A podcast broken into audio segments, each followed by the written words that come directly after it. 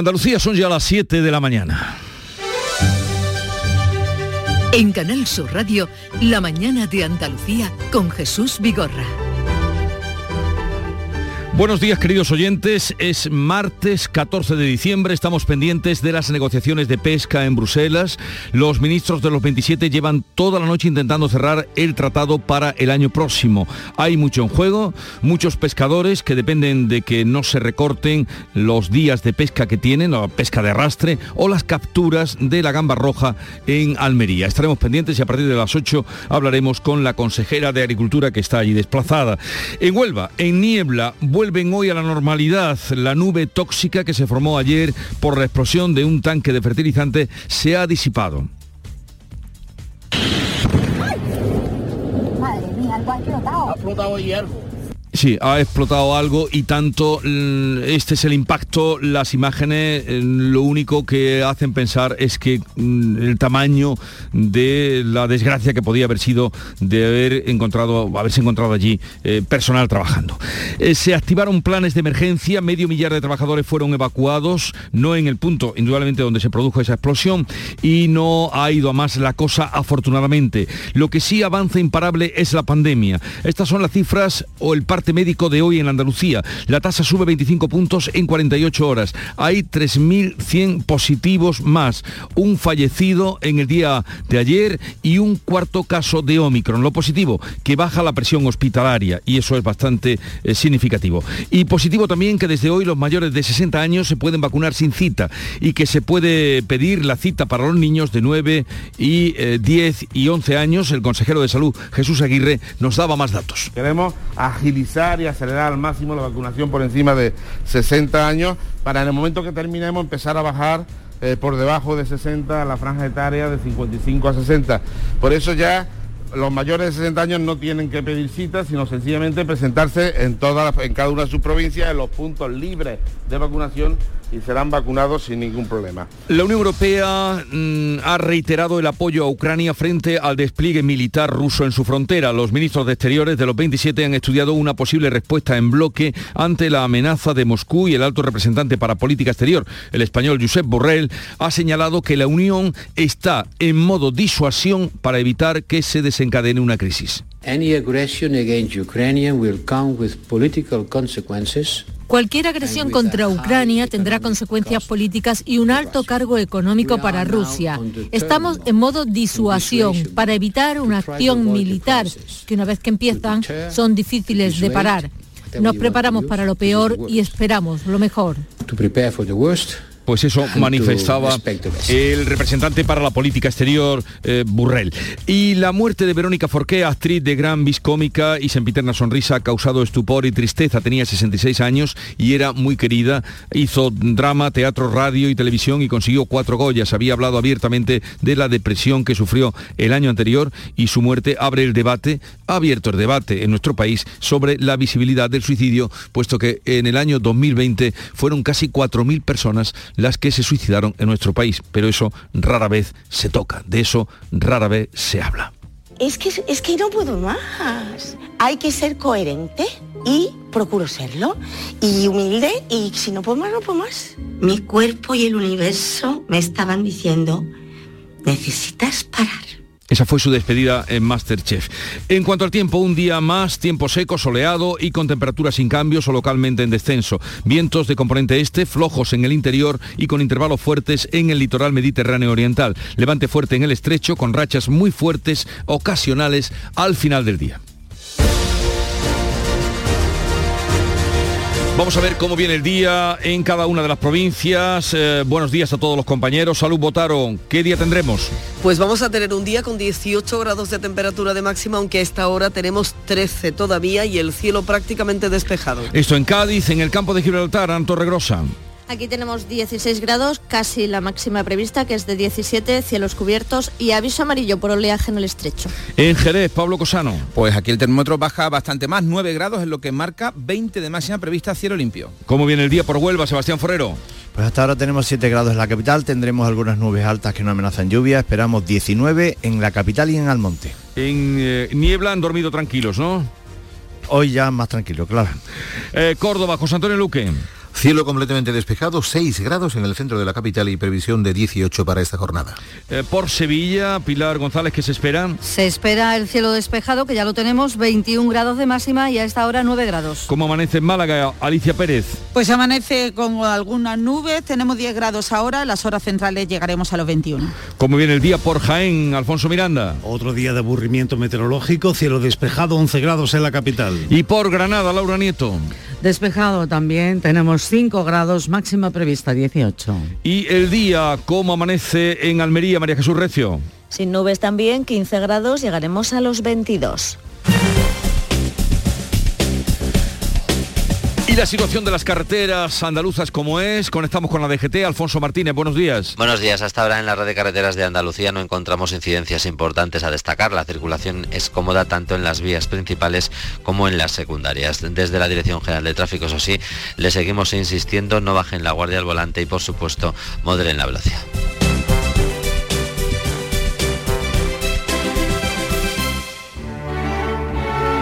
La muerte de Verónica Forqué, actriz de gran eh, presencia en la pantalla, en el teatro, en todos los medios, tenía 66 años y era muy querida y había conseguido cuatro ollas. Aún así, el tempranillo se pregunta qué ocultaba aquella sonrisa. Tempranillo de Verónica Forqué. Ese aire de contento, esa constante alegría. A solas otra sería. La procesión va por dentro. Era como un cascabel por donde quiera que iba. Y hoy tu muerte te derriba. Ay, Verónica Forqué. Ibas buscando la suerte que fuera dándote vida. Tropezaste y la caída vino a traerte la muerte. Decidió cómo reír, decidió cómo llorar, decidió cómo gritar, decidió cómo morir y ahora ya lo ves, que sola, sin tu voz, sin tu mirada, esperando tu llegada, llora la escena española.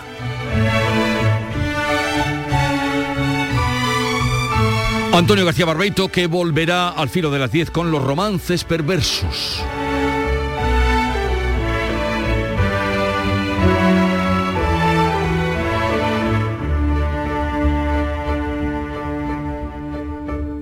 Siete, siete minutos de la mañana.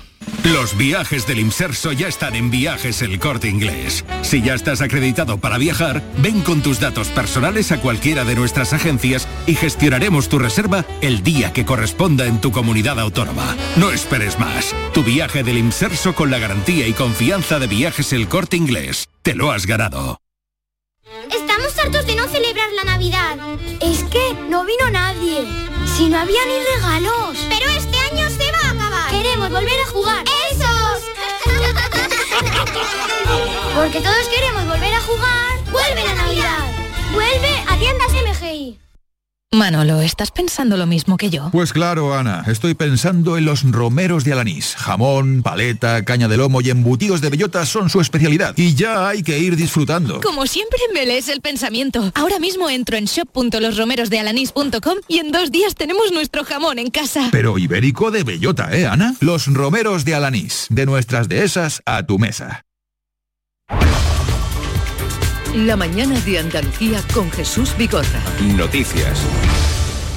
Vamos a contarle la actualidad. Los mayores de 60 años en Andalucía pueden acudir ya sin cita a recibir la tercera dosis de la vacuna contra el COVID y mañana será el turno de vacunación para los niños. Carmen Rodríguez Garzón. Sí, están en Andalucía las más de 260.000 vacunas pediátricas de Pfizer que van a ser administradas a partir de mañana miércoles. En primer lugar, a los niños de entre 9 y 11 años. Ya desde este lunes se puede solicitar la cita. Han sido muchos los padres que lo han hecho. Fue tan alta la demanda que se registraron problemas informáticos en Sevilla que ya han quedado solventados. El consejero de salud pedía paciencia, pero también insistía Jesús Aguirre en el llamamiento para vacunar a los menores, donde se registran ahora las tasas de incidencia más altas. Se han habilitado para ello los centros de salud, pero también otros puntos de vacunación como instalaciones deportivas o universitarias. Las llamadas son muchísimas, muchísimas.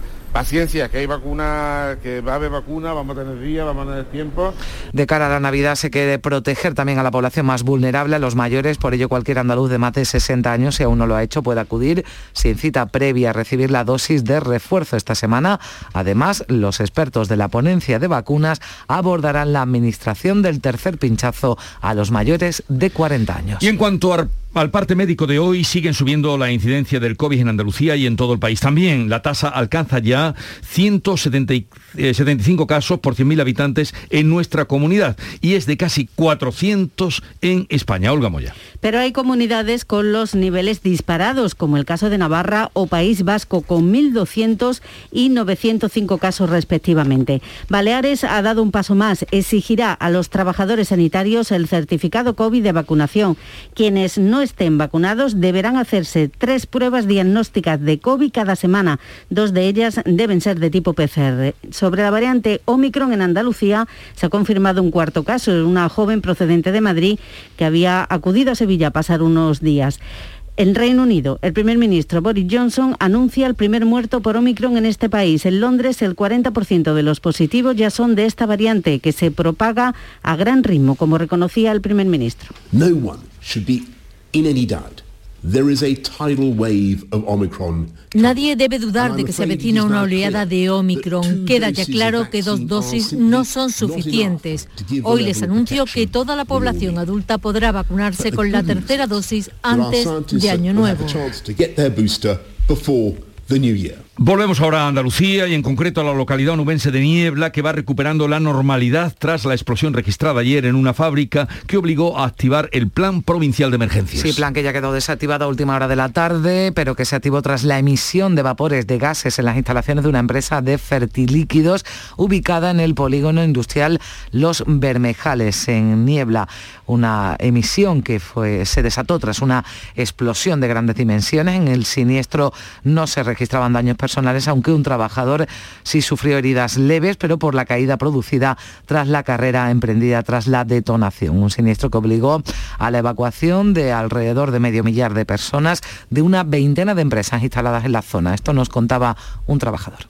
De la fábrica de gas, de fertilíquido de ahí de Niebla, que ha reventado un tanque ahí y no han desalojado. La fuga fue taponada y la nube se ha dispersado totalmente. El Consejo de Gobierno de la Junta da hoy luz verde al decreto de simplificación que va a reducir considerablemente los trámites administrativos en lucha contra la burocracia. El nuevo decreto incluye 300 medidas que reformarán 80 normas para activar la economía y la inversión, de forma que Andalucía se convertirá en la comunidad con menos burocracia, donde habrá menos trabas para, por ejemplo, crear una empresa, como destacaba el presidente de la Junta, Juanma Moreno, que defendía además que esto no va a significar menos seguridad jurídica. La norma debe ser ratificada en el Parlamento, por lo que Moreno hacía un llamamiento a la oposición. Evidentemente, espero que ocurra sin mayores problemas, dada su importancia y dada su necesidad. Espero que el resto de grupos parlamentarios estén a la altura de las circunstancias. Entrarán en vigor una cascada de mejoras que tendrán un impacto positivo en todas y cada una de las áreas. El PSOE dice que no tiene intención de bloquear la acción de gobierno. Isabel Ambrosio, sin embargo, no aclara si los socialistas darán su visto bueno a este decreto. Eh, se iniciará, como siempre, un espacio de debate, de diálogo y en el que el grupo parlamentario tomará sus decisiones y se posicionará. Desde Unidas Podemos critican el decreto, entienden que supone, según Isabel Franco, una pérdida de garantías que conlleva una pérdida de garantías legales en los procedimientos administrativos que, como siempre, favorecen a los suyos y a, y a sus amiguetes. Los empresarios consideran que la norma va a suponer un gran empuje a la inversión y a la generación de empleo. Los sindicatos critican que no se les haya consultado y temen que suponga menos controles. También hoy es martes, habrá Consejo de Ministros en el que se aprobará la candidatura de Málaga para acoger la exposición internacional de 2027. El gobierno andaluz también va a respaldar en su reunión semanal de este martes de forma explícita esa candidatura malagueña. El consejero de la presidencia, Elías Bendodo, ha destacado la importancia de que todas las administraciones trabajen juntas para conseguir ese objetivo. Yo creo que esto es una muy buena iniciativa, no solo para Málaga, sino para el conjunto de Andalucía y de toda España, que vayamos el gobierno local, el gobierno autonómico y el gobierno de España juntos de la mano para impulsar esta candidatura. Hay otras ciudades con las que hay que competir y por tanto si demostramos esa unidad y esa fuerza, todas las administraciones seguro que tendremos más fácil conseguir el objetivo. La justicia suiza archiva la investigación sobre el presunto cobro de comisiones por parte del rey emérito en el AVE a la Meca. Considera que no hay suficientes indicios que sostengan que los 65 millones de euros que don Juan Carlos recibió de Arabia Saudí tuvieran su origen en el amaño de estos contratos. El archivo de la causa abre la puerta al retorno a España del emérito. Felipe Sicilia del PSOE dice que ese regreso depende de la Casa del Rey y del propio emérito. Respeto absoluto a lo que decidan las autoridades judiciales, en este caso la Fiscalía, y si el rey emérito tiene que volver o no a nuestro país es una decisión que le corresponde a él y que le corresponde a la Casa Real. Lo que sí confiamos es que se esclarezca lo antes posible y que podamos conocer la verdad de lo que haya podido acontecer. Desde el Partido Popular, José Luis Martínez Almeida dice que ahora algunos deberían disculparse. Me alegro porque soy de los que piensa que España le debe reconocimiento y gratitud por la labor extraordinaria que hizo durante la transición y al mismo tiempo además considero que desde luego si la Fiscalía en este caso ha archivado ese caso, lo que hay es muchos que se lanzaron a perseguir al rey Juan Carlos para, de manera indirecta, perseguir y estigmatizar a la monarquía, hoy quizás a lo mejor deberían pedir disculpas. En su comparecencia en el Congreso, Mariano Rajoy negó que tuviera conocimiento de la operación Kitchen. El expresidente del Gobierno ha cerrado en el Congreso las comparecencias ante la comisión donde se investiga la presunta trama de espionaje parapolicial al ex tesorero del PP Luis Bárcenas, presuntamente urdida por el Ministerio del Interior. Rajoy aseguró que ni sabía nada de la operación Kitchen ni nadie le habló de ella, tampoco su número dos, eh, Dolores de Cospedal, defendió la inocencia de su exministro del Interior, Jorge Fernández Díaz, principal imputado en el caso y negó conocer al comisario jubilado José Manuel Villarejo. No conozco al señor Villarejo y ni siquiera me consta haberlo visto en sitio alguno. Por tanto, no me reuní con el señor Villarejo nunca. No hablé con él nunca. No me consta que me haya mandado ningún mensaje y jamás en mi vida le he contestado a un mensaje. La comparecencia de Rajoy. Ciudadanos en Andalucía está celebrando hoy su segunda jornada de votaciones para designar al candidato a la Junta de Andalucía. Finalmente son nueve los aspirantes tras la retirada de dos de ellos. Las urnas telemáticas se cierran a las 8 de la tarde. El diputado autonómico Fran Carrillo, el único cargo público junto con Juan Marín de entre todos los aspirantes, ha vuelto a hablar de zancadillas y de juego sucio. Yo estoy sufriendo todo tipo de ataques, campañas de difamación, de bulos, de infundios, de mentiras, simplemente por querer cambiar las cosas, simplemente por decir que hay otra alternativa a lo que a lo que existe ahora, simplemente por representar la ilusión de una militancia que estaba desanimada, que estaba en desbandada, en Bruselas, durante esta madrugada siguen las negociaciones pesqueras sin que de momento haya acuerdo. Sí, según nos cuenta desde la Consejería de Agricultura, hay una reunión, una última reunión a las 8 de la mañana que puede ser definitiva. Recordamos que la Comisión Europea plantea severos recortes tanto de días de actividad como de cuotas y también propone nuevos condicionantes técnicos que limitan las capturas. La consejera de Agricultura y Pesca denuncia que estas propuestas se apoyan en estudios técnicos obsoletos. Carmen Crespo decía en Canal Sur Radio que si la Comisión no da marcha atrás, será la ruina para el sector pesquero andaluz. No va hacia eh, hacer eh, el sector más sostenible, sino hacia la desaparición de parte del sector del Mediterráneo y también con una sección muy importante al Golfo de Cádiz y esto es lo que que poner encima de la mesa. ¿Quién va a abastecer de alimento a la Unión Europea y al propio país? Van a tener que venir de otros países para poder abastecer la cuestión del mercado. Nos parece absolutamente fuera de lugar. Los pescadores asisten con mucha inquietud a la negociación pesquera que lleva a cabo España en Bruselas. María de los Ángeles, Cayuela, presidenta de la Federación Andaluza de Mujeres de la Pesca, decía en Canal Sur de anoche, mostraba su preocupación y destacaba también que el sector tiene un alto compromiso con la sostenibilidad medioambiental. Tampoco, decía, se puede olvidar la sostenibilidad social. A nadie más que a nosotros, los pescadores y a las pescadoras, no nos interesa el, el buen estado de, de los caladeros pero esto tiene que ser compatible con llevar una actividad económica con el respeto a los puestos de trabajo. Hay miles de, de familias que viven, que viven de la pesca y no se le puede dejar atrás.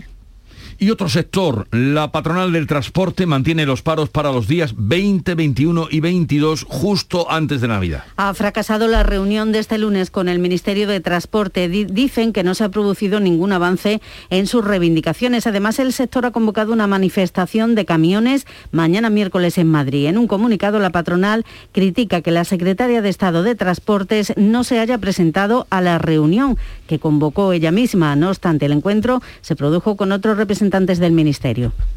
Y el mundo del cine y el teatro expresan su tristeza por la muerte de Verónica Forqué. Sí, recordamos que la actriz fallecía en Madrid este lunes a los 66 años. Su cadáver fue hallado en su domicilio y según todos los indicios se habría quitado la vida, se habría suicidado. Era una de las caras más conocidas del cine español. Había ganado cuatro premios Goya, hija del director y productor José María Forqué. Verónica ganó las cuatro estatuillas por sus interpretaciones en El Año de las Luces, La Vida Alegre, Moros y Cristianos y Kika, el personaje creado para ella por Pedro Almodóvar. ¿No me mires con esa cara? Lo siento, pero no tengo otra. Juana, no puedes pretender que todas las mujeres seamos bolleras. Ser bollera no es ninguna vergüenza, ¿eh? No, pero tampoco lo es que una chica se vuelva loca por los hombres. Juana, a propósito. La sonrisa de Verónica Forqué que hoy pueden ver en toda la prensa y en todos los medios recordando su desaparición. Son las 7.20 minutos, por cierto, nosotros también vamos a dedicarle a partir de las 10 de la mañana un recuerdo a su obra y a su trayectoria. En un momento estamos a vueltas con la revista de prensa que ya tiene preparada Paco Rellero. La mañana de Andalucía. Autónomos, motor de Andalucía. Representan hasta el 25% del empleo en nuestra tierra. Con su esfuerzo construyen la mejor marca Andalucía. Ayudarlos es nuestra vocación en la Confederación de Empresarios de Andalucía, CEA. Infórmate en autónomos.cea.es. Campaña subvencionada por la Consejería de Empleo, Formación y Trabajo Autónomo. Canal Fiesta ha cumplido 20 años. Y el día 15 de diciembre lo vamos a celebrar a lo grande en el Auditorio Riveras del Guadaira. Nos acompañarán los mejores artistas andaluces. Estarán Vanessa Martín, Pablo López, El Arrebato, Antonio José, David de María, Merche, María Pelae y Manuel Carrasco. Con Pastora Soler y Manu Sánchez como presentadores. ¿Y a ti? También te esperamos. Si quieres venir, envíanos cuanto antes un email a la dirección de correo electrónico canalfiesta.rtva.es. Las entradas son limitadas y las peticiones se atenderán por estricto orden de llegada. Así que date prisa, no te pierdas la gran fiesta de cumpleaños de Canal Fiesta. Canal, Fiesta, 20 años contigo.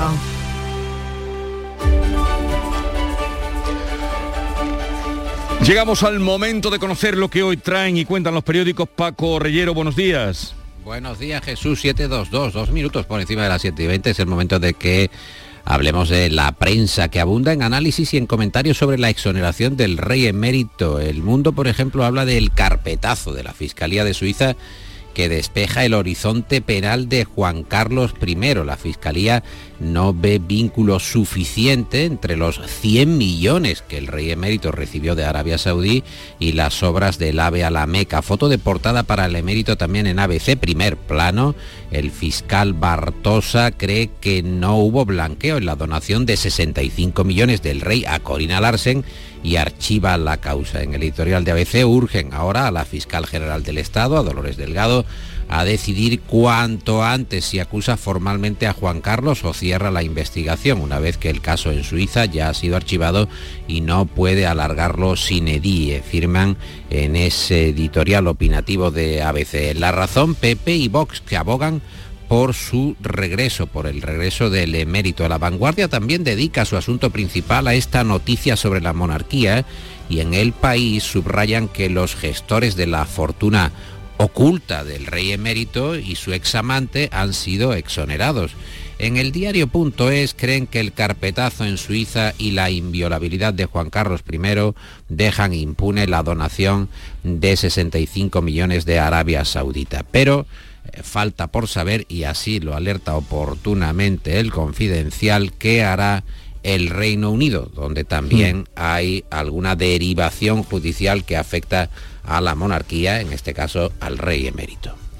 Y también hay mucha información abundante sobre la polémica del niño de Canet de Mar. Pues sí, el país que destaca en su portada que juntos Junts reclama intervenir eh, en los colegios, pero para no cumplir, o sea, quieren intervenir para no cumplir el 25% en castellano. El español recoge que el PP pide al presidente Sánchez que rompa su silencio y llame a Pera Aragonés para lo contrario, para cumplir la ley en Canet. Ignacio Camacho titula su columna en ABC Desterrar a un ruiseñor, jugando con aquel título de la película Matar a un ruiseñor, de Gregory Peck, titula su columna en ABC Desterrar a un ruiseñor y en ella, digo, se puede leer si el niño de Canet terminase escolarizado en Madrid, como le ofrece Ayuso, admitiendo ella misma que se trata de una mala solución, sería un auténtico fracaso del Estado. Mientras que en uno de sus editoriales sobre este mismo tenor, sobre este mismo asunto, en el país critican que el consentimiento del consejero de Educación de la Generalitat ante los mensajes de odio, que son eh, verdaderamente escandalosos, degrada a la propia institución, a la Generalitat y también a la Consejería de Educación. Otro personaje que aparece hoy en todas las portadas es Rajoy. Vuelve Rajoy por su comparecencia en el Congreso podemos decir, Rajoy y la cachaza de Rajoy. El mundo Rajoy eh, lo niega todo, dicen en ese eh, titular, en ese diario. Dice que no conocía Kitchen, que no conocía la caja B, que no conocía ni siquiera a Villarejo, que no conocía prácticamente nada de lo que le preguntaban. El expresidente responde a un duro interrogatorio en el Congreso por parte del PSOE, de Esquerra y de Vox. En el país, Rajoy niega la caja B del PP, probada en tres sentencias. Martínez, en el diario digital El Español, dibuja a Edmundo Val de Ciudadanos preguntándole a Rajoy, le pregunta así, pero es posible que no supiera nada de la operación Kitchen y vemos a Rajoy en uno de sus muy característicos gestos, encogiéndose de hombros, poniendo cara de asombro, pero con un gorro de cocinero en la cabeza, por eso de la operación Kitchen. En el mundo, imputado el ex jefe de ETA, ANSAC, por el crimen de Gregorio Ordóñez, va a declarar en la audiencia por su responsabilidad en la decisión de matar al edil vasco Sortu, el partido matriz de Bildu, que incorpora en su dirección a este último líder de la banda.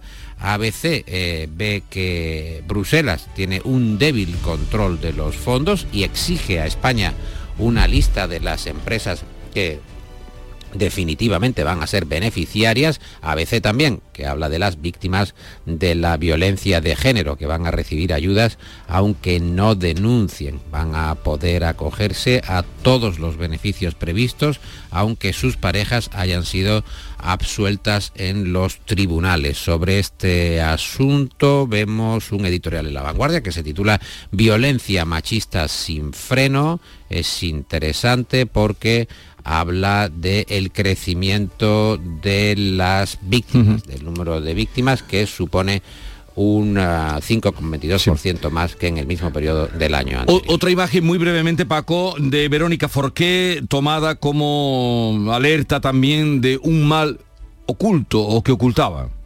Sí, el mundo titula en esta línea que apuntas, el sufrimiento psicológico apaga la sonrisa, la sonrisa frágil del cine español. Necesito parar, fueron las últimas palabras de Forqué antes de dejar el programa Masterchef. Verónica Forqué y la salud mental convertida en un show, apuntan también en el diario de Unidad Editorial. No hubo una buena valoración psicológica en Masterchef, es lo que dicen, entre otros asuntos, entre otros enfoques, eh, sobre el fallecimiento de la eh, llamada sonrisa ingenua del cine español. Una sonrisa de la mañana que nosotros disfrutamos cada día, ustedes también, es la de Nuria Gaciño. Buenos días. Hola, ¿qué tal? Muy buenos días, ¿cómo estamos? Empate entre el Cádiz y el Granada. Empate a uno en el partido que ha cerrado la decimoséptima jornada en primera. El Cádiz se adelantaba en el marcador en el minuto 32 con un gol de Arzamendia, pero la insistencia del Granada vio su premio en el 88 cuando Jorge Molina lograba el empate. Un resultado que mantiene a los cadistas en descenso a dos puntos de la permanencia y al Granada en decimoquinta posición a tres de la zona peligrosa. Rivales asequibles en Europa para el Sevilla y el Betis. Tras el sorteo celebrado en Nyon, el Sevilla se las verá en los 16 avos de final de la Liga Europa con el Dinamo de Zagreb. El partido de ida se jugará el 17 de febrero en el Sánchez Pijuán. El de vuelta será el 24 en Croacia. El Betis ha quedado emparejado con el Zenit. La ida el 17 a las 7 menos cuarto en San Petersburgo. La vuelta el 24 a las 9 en el Benito Villamarín. Peor suerte para el Barça que se medirá al Nápoles mientras que la Real Sociedad se enfrentará al Leipzig.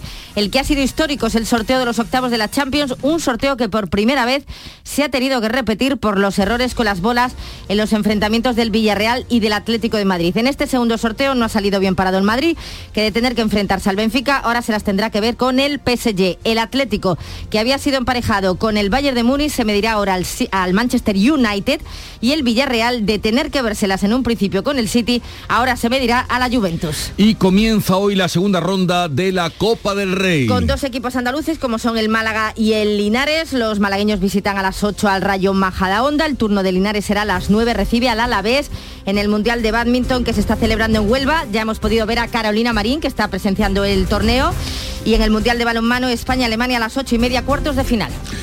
Y echamos el cierre brevemente, aunque sea un titular, Paco. Noticia muy breve, el confidencial Globo, la repartidora que está probando riders, pero robots. Robots de riders para evitar que eh, tengan problemas laborales. Increíble. Al, increíble. a- increíble. Increíble. increíble. Paco Rellero, No de Nuria. Gaciño, divertiros todo lo que podáis porque no está la cosa. No, está la cosa para entretenerse eh, en, este, en este mundo tan raro. Acaban de dar las señales de las siete y media de la mañana. Se ríe Paco Rellero, pero sabe que tengo razón. Aprovechen, aprovechen. Vivan la vida, manos llenas. Eh, 7.30 minutos de la mañana. Me viene a la memoria, aprovecho ya para hacer aquí eh, la entrevista que le hacían el otro día. Es que no se me va de la cabeza, ahora que hablamos de vacunas, no se me va de la cabeza. Y el amigo Modesto está detrás de acercarla a Andalucía Directo, que fue el encargo que le dejé.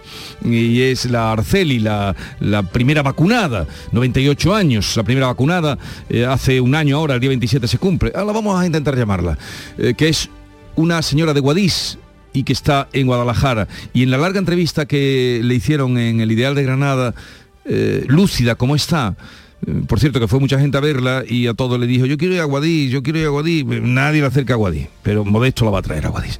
Y, y entonces decía, todo ha pasado tan rápido. Eso decía, pues guarden en su memoria esa frase, todo ha pasado tan rápido. En Canal Sur Radio, La mañana de Andalucía con Jesús Vigorra.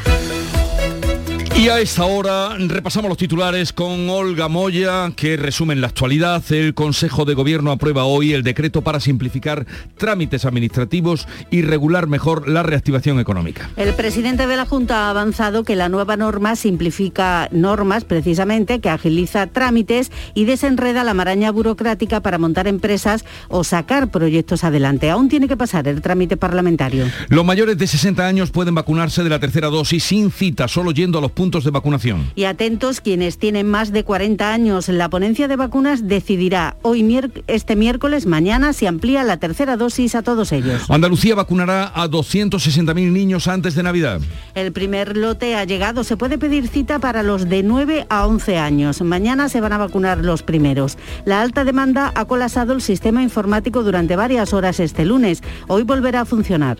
Estas son las cifras de la pandemia en Andalucía. La tasa sube 25 puntos en 48 horas. Hay 3.100 positivos más, un fallecido más y un cuarto caso de Omicron. Por el contrario, hay menos encamados en planta y en la UCI. En el país la tasa sube 58 puntos hasta los 381. Sanidad ha notificado casi 60.000 positivos más. Vuelve la normalidad a niebla en Huelva. Se ha disipado la nube de vapores tras explotar ayer un tanque con fertilizantes químicos en una fábrica. La fuga está controlada y los planes de emergencia se han desactivado. Los 550 trabajadores evacuados de 19 empresas tienen permiso para regresar a sus puestos. Una persona ha sufrido herida- heridas leves debido a una caída. Dos trabajadores de 56 y 61 años han muerto en sendos accidentes laborales. El primero en el puerto de Santa María se le rompió el arnés que lo sujetaba y caía a un patio interior desde un tercer piso. El último en Fuente Vaqueros, en Granada, se le vino encima un árbol de 5 metros cuando lo descargaba de un camión.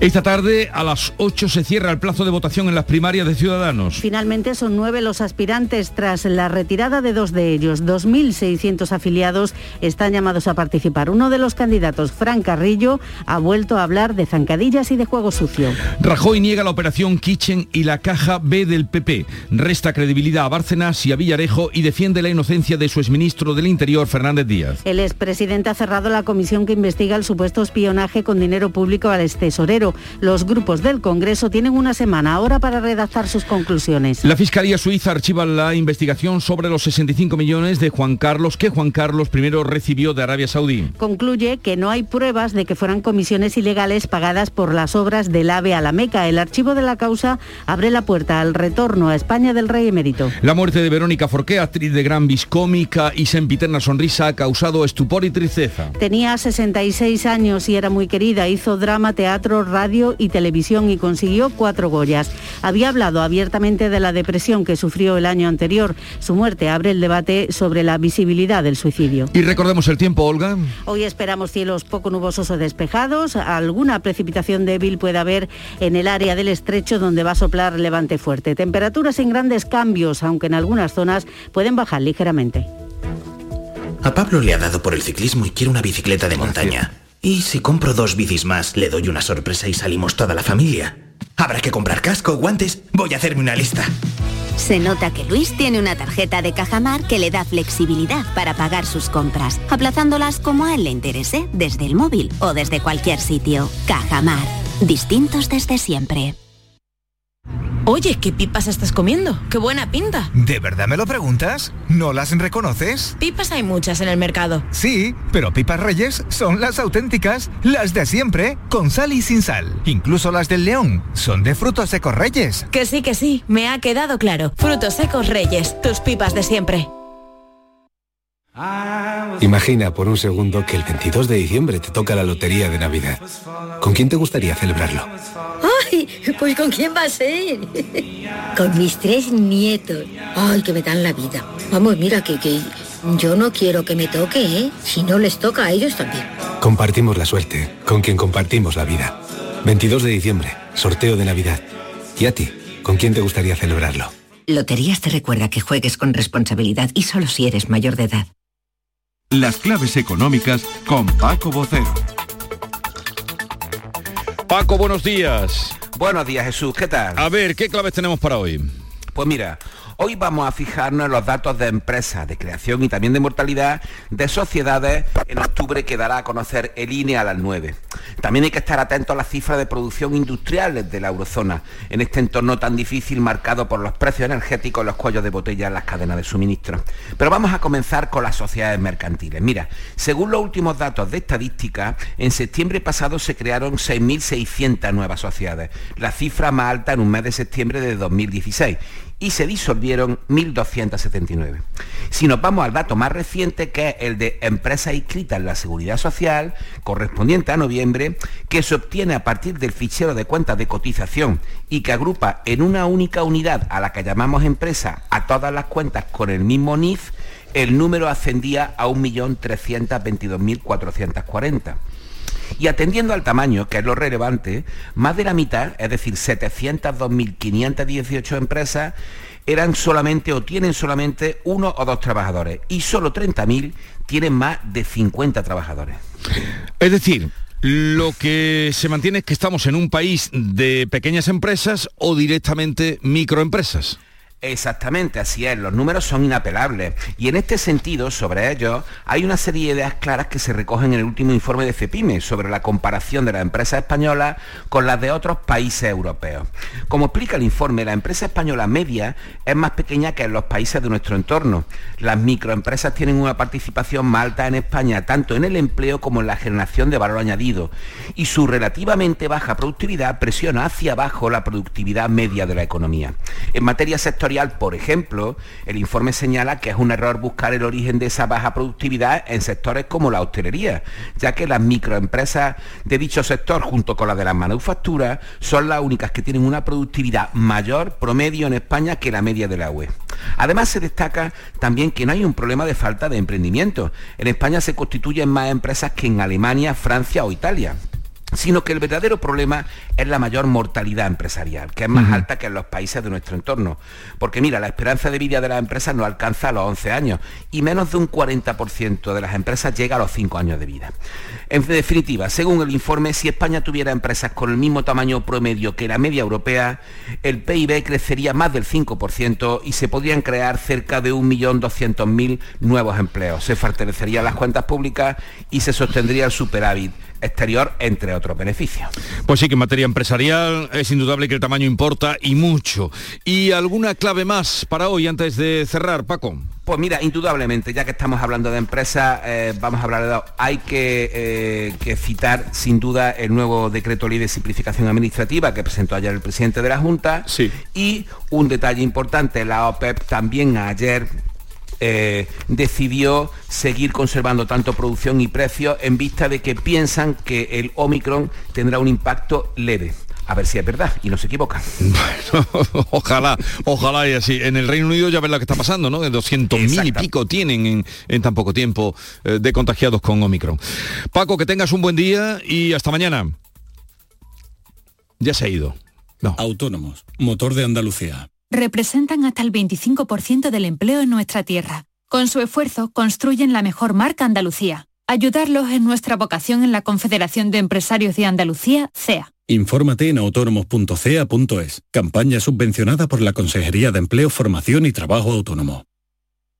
La actualidad y las novedades en salud. Las noticias sobre investigación médica, prevención, terapias y un consultorio para responder a tus dudas. Envíanos tus consultas en una nota de voz al 616-135-135. 616-135-135. Por tu salud con Enrique Jesús Moreno. De lunes a viernes desde las 6 de la tarde. Quédate en Canal Sur Radio la radio de Andalucía.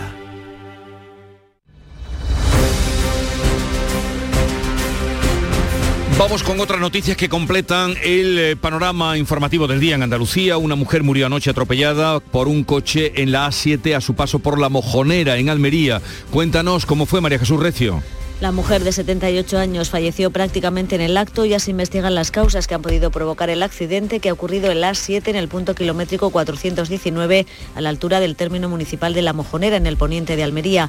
Un usuario avisó al 112 alertando del atropello de la mujer por un turismo. Cuando llegó el 061 que se desplazó al lugar con efectivos de la Policía Local y la Guardia Civil, solo pudieron certificar su muerte. El Ayuntamiento de Granada retoma las sesiones del Observatorio Municipal de Delitos de Odio, creado en el año 2019, pero que últimamente, eh, por todo lo que hemos vivido, estaba paralizado. Laura Nieto. Se pretende dar una respuesta a una realidad delictiva que preocupa y que atenta contra los derechos humanos. El observatorio se encargará de recoger las denuncias a través de un espacio seguro en la web, tramitarlas ante la Fiscalía si se considera necesario, poner en marcha acciones formativas y preventivas, así como realizar estadísticas. Los últimos datos oficiales que existen son del Ministerio del Interior correspondientes a 2020. Nos dicen que hubo 1.401 denuncias por delitos de odio, un 17,9% menos que en 2019, pero es que el 20 fue el año del confinamiento. El alcalde de Cádiz sigue en su empeño de borrar del mapa a José María Pemán. Ahora quiere quitarle el título de hijo adoptivo. El Partido Popular ha mostrado su indignación. Cuéntanos, Salud Botaro. Pues se va a proponer, el gobierno local lo va a proponer en el próximo pleno del viernes, retirarle a José María Pemán el título de hijo predilecto que se le otorgó en 1995. Dice el equipo de gobierno que la iniciativa es para eliminar todo eh, resquicio franquista en la ciudad con ese régimen vinculan al escritor, a la figura de José María Pemán. El Partido Popular habla de obsesión enfermiza del alcalde por borrar de la historia al escritor, a José María Pemán. Pues esto se debatirá el viernes. Bien. Eh, en cualquier caso, ese título se le concedió en 1995, habían pasado ya pues 20 años desde la muerte del dictador. El ejército español presenta al de Estados Unidos el proyecto de la futura base logística del ejército de tierra en Córdoba. Cuéntanos, José Antonio Luque. Lo ha hecho una delegación encabezada por el máximo representante del ejército de Estados Unidos para Europa y África eh, sobre el proyecto de la futura base logística del ejército de tierra que se construirá en Córdoba. El encuentro eh, ha salido para que se expongan las principales líneas de actuación que van a desarrollarse en los terrenos de la Rinconada y del proyecto Ejército 2035. Los militares españoles negocian desde hace meses convertir la futura base logística en un hub de la OTAN y la Unión Europea en el flanco sur de Europa. De esta reunión ha dado cuenta el propio ejército español a través de su perfil en la red social Twitter. En Jaén, un equipo de la Delegación de Cultura está trabajando ya en la comprobación de los daños de las pinturas rupestres de las que hablábamos ayer, que han sido dañadas con pintura que se le ha echado encima. Alfonso Miranda, ¿qué sabemos? Bueno, pues que, que ya saben cómo van a poder afrontar esta tarea de reparación. Se ha analizado la pintura con la que se ha atacado a la pintura rupestre y en base a la composición química se utilizan una serie de materiales para no perjudicar la pintura rupestre que vamos a limpiar. Por cierto, que dice el delegado policial de Cultura, Jesús Estrella, que ya también han presentado denuncia ante la Guardia Civil. Vale.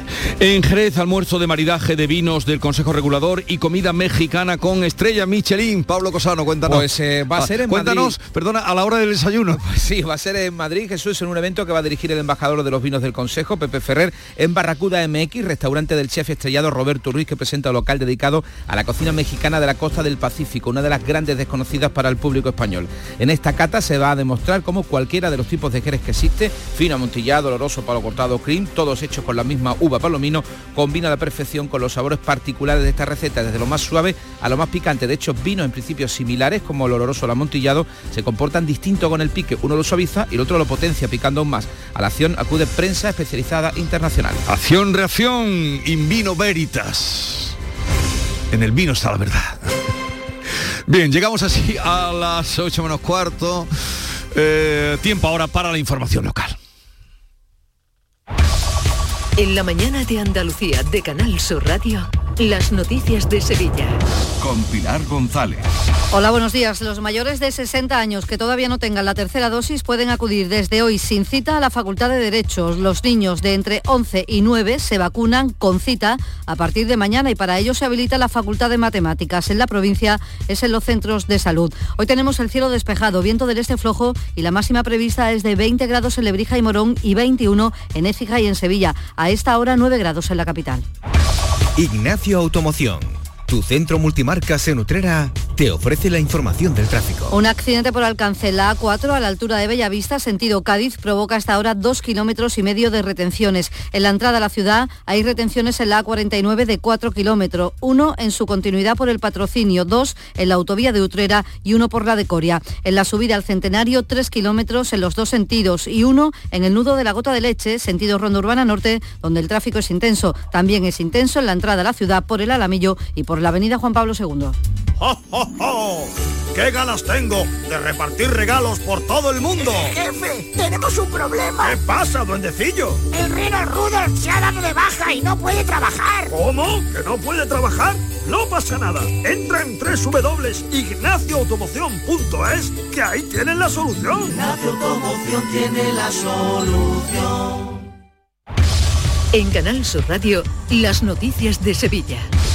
Las personas mayores de 60 años pueden vacunarse sin cita previa desde hoy en la Facultad de Derecho en Ramón y Cajal. Los niños se vacunarán en los centros de salud de la provincia y en la capital a partir de mañana con cita en la Facultad de Matemáticas y también en el Centro de Formación Profesional Ocupacional Guadalquivir de la Barriada de la Candelaria. Estarán en funcionamiento también estos centros el próximo fin de semana. Se puede pedir cita en la app y en el teléfono de salud responde y en CLIS Salud una vez que ya se ha solventado la incidencia informática que lo impedía este lunes hasta las 3 de la tarde, cuando se solventó el problema. El presidente del Colegio de Médicos de Sevilla, Alfonso Carmona, ha recordado en Canal Sur Radio que la gran mayoría de niños pasan el COVID de forma leve.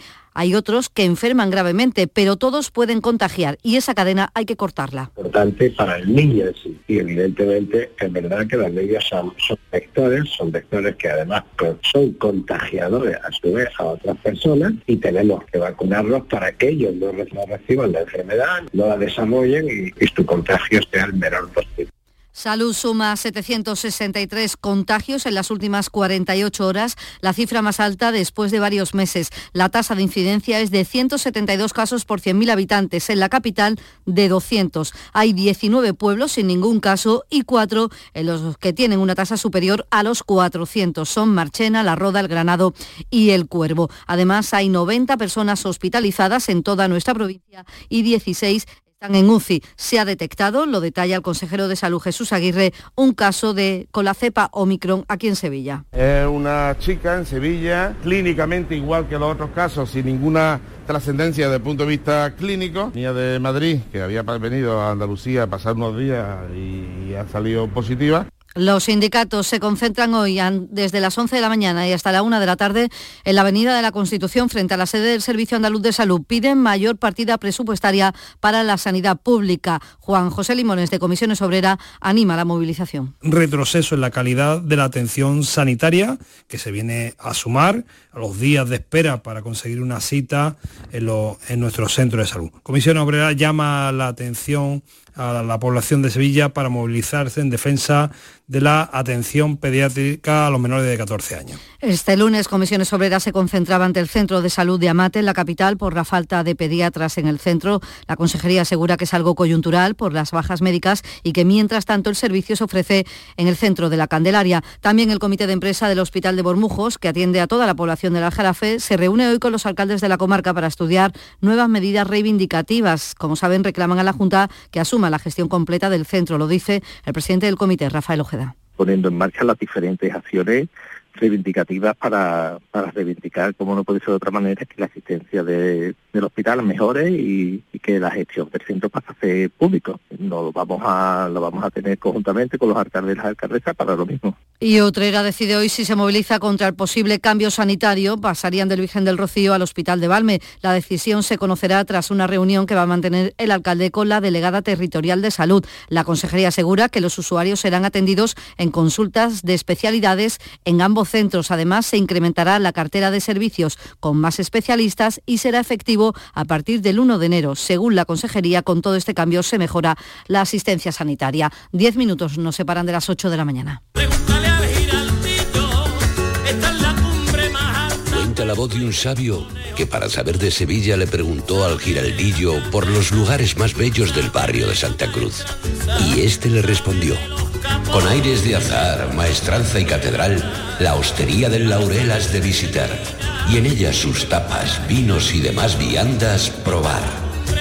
La Hostería del Laurel. Visítenos en Plaza de los Venerables 5 o a través de nuestra web lahosteriadellaurel.com. Porque si le preguntas al giraldillo, Hostería del Laurel, no te la dejes atrás. Las noticias que más te interesan las tienes siempre en Canal Sur Mediodía, Sevilla. Y este martes te llegan desde el Centro Comercial Lago, en Alagó del 3 de diciembre al 5 de enero y descubre el poblado de la Navidad que tenemos para los más pequeños. Más información en lago.es. Las noticias de Sevilla.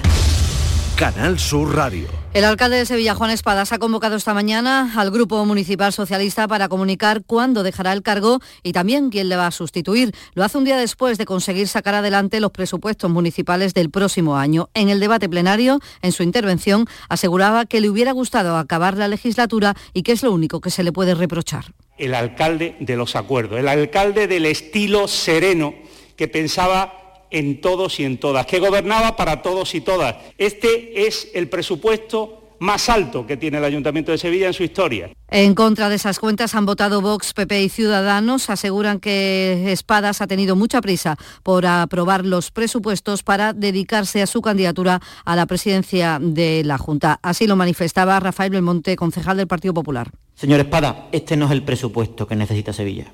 Este es el presupuesto que necesita usted para irse de Sevilla. Adelante Sevilla ha apoyado las cuentas. La concejala de Podemos, Susana Serrano, ha defendido el esfuerzo negociador para dotar a Sevilla de herramientas para salir de la crisis. Los momentos que vivimos tras una crisis sin igual, sin parangón, y desde luego no cabía otra cosa que sentarnos a trabajar y hacer los deberes, como decimos, desde hace meses. Así sí se hacen bien las cosas. E Información Servicio, los primeros desvíos del tráfico por la obra de ampliación y cambio de tirantes del puente del Centenario se producirán el próximo año, en la noche del 10 al 11 de enero. Será entonces cuando se abra el desvío que une la S40 con el puerto de Sevilla desde Huelva hacia Cádiz. En una fase posterior se habilitará en sentido contrario incorporado, aunque aún no hay fecha para ello. El desvío se denominará S31 y permanecerá una vez que concluyan las obras del puente. Y las previsiones turísticas para la Navidad son inciertas y están sujetas al comportamiento de la pandemia, sobre todo en el ámbito internacional. El presidente de los hoteleros sevillanos, Manuel Cornás, en Canal Su Televisión, ha reconocido que preocupa las restricciones en otros países, pero también las condiciones que se ponen para viajar. Ahora ya en Navidades, que es, ah, es en toda Europa, y sí nos preocupa porque evidentemente si hay restricciones al viaje o incluso muchas veces no es tanto la restricción como la dificultad de viajar, o sea que tengas que rellenar infinidad de formularios para salir y luego tengas que rellenarlos otra vez para entrar, que te puedas encontrar una situación compleja, eh, pues eso echa, echa un poquito para atrás.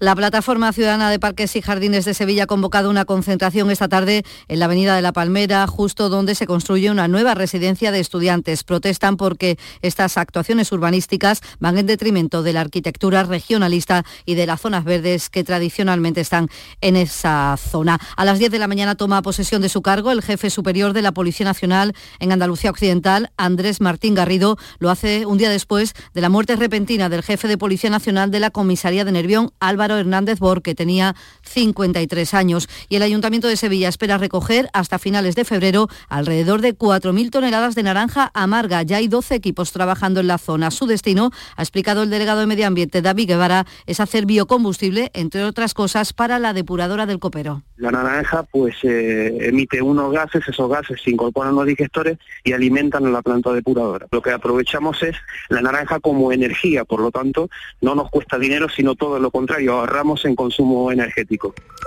Y hoy en el Teatro Central la obra Irreductibles, una oportunidad a la música inclasificable. Tenemos hasta ahora 7 grados en el Rubio, 7 en Real de la Jara, también en San Nicolás del Puerto, 9 grados en Sevilla.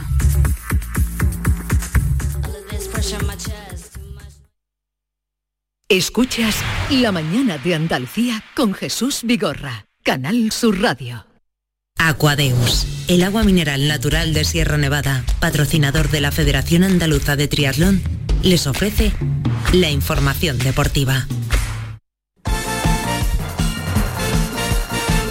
8 menos 5 minutos, tiempo ya para el deporte. Nuria Gaciño, ¿qué tal? Muy buenos días. Hola, muy buenos días. Bueno, el derby andaluz se resolvió con un empate, empate a uno entre el Sí. Cádiz y el Granada. Empate justo en ese partido que ha cerrado la decimoséptima jornada en Primera División.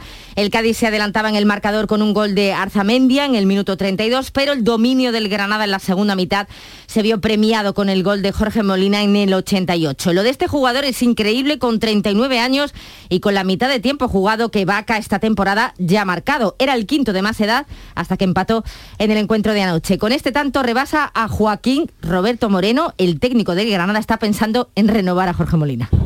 habla por sí solo, es impresionante. Le vamos a renovar dos o tres años más porque tal y como va eh, chico, eh, tener a Jorge, la verdad es que como entrenador y como compañero es un lujo, por todo lo que te aporta a nivel de vestuario, a nivel de compromiso, a nivel de, fútbol. Parece que nunca se agota esa capacidad goleadora y, y nada, felicitarle por ese récord que no, no tenía constancia, pero sobre todo por el gol que es lo que, lo que a él seguramente le hace más ilusión. Este empate no es que contente a ninguno de los dos, pero más vale empatar que perder, al menos se suma un puntito. El Granada es decimoquinto a tres puntos de la zona peligrosa y el Cádiz se mantiene en descenso a dos puntos de la permanencia. Pero pese a ello, nos gusta mucho ver al técnico Álvaro Cervera ser optimista. Yo soy optimista en cuanto a, la temporada.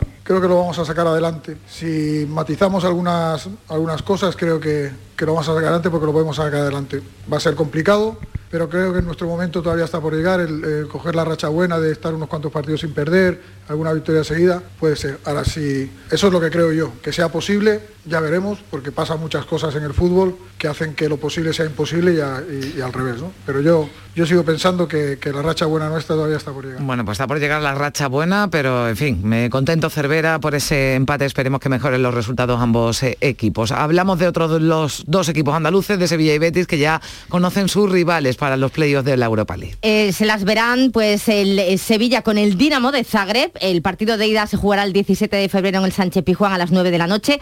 El de vuelta será el 24 en Croacia a las 7 menos cuarto. El Betis se medirá al Zenit. La ida será el 17 de febrero a las 7 menos cuarto en San Petersburgo. La vuelta el 24 de febrero a las 9 de la noche en el Benito Villamarín. Mm, La verdad es que son rivales asequibles, no han disgustado este sorteo demasiado ni en el Betis ni en el Sevilla. Peor suerte desde luego ha tenido el Barcelona que se medirá al Nápoles, mientras que la Real Sociedad se enfrentará al Leipzig. Y también tuvimos sorteo de los octavos de la Champions. Bueno, ¿ese vale ya o no vale? Eh, bueno, su- supone que el segundo sorteo ya vale, pero menuda guasa con la repetición debido a los errores con las bolas de los enfrentamientos del Villarreal y del Atlético de Madrid.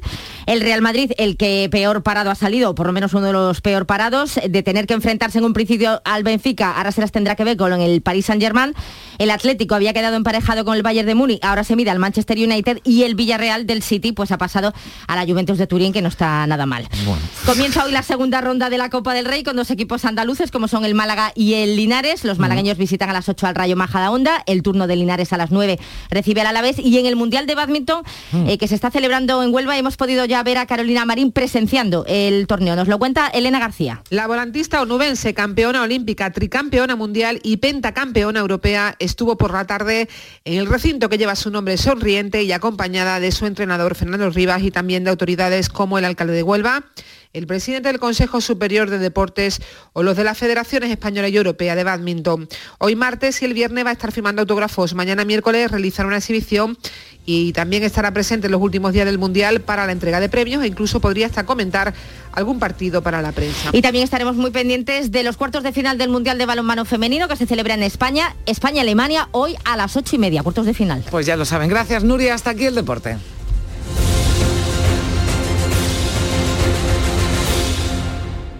Aquadeus, ahora más cerca de ti, procedente del manantial Sierra Nevada, un agua excepcional en sabor, de mineralización débil que nace en tu región. Aquadeus Sierra Nevada es ideal para hidratar a toda la familia y no olvides tirar tu botella al contenedor amarillo. Aquadeus, fuente de vida, ahora también en Andalucía.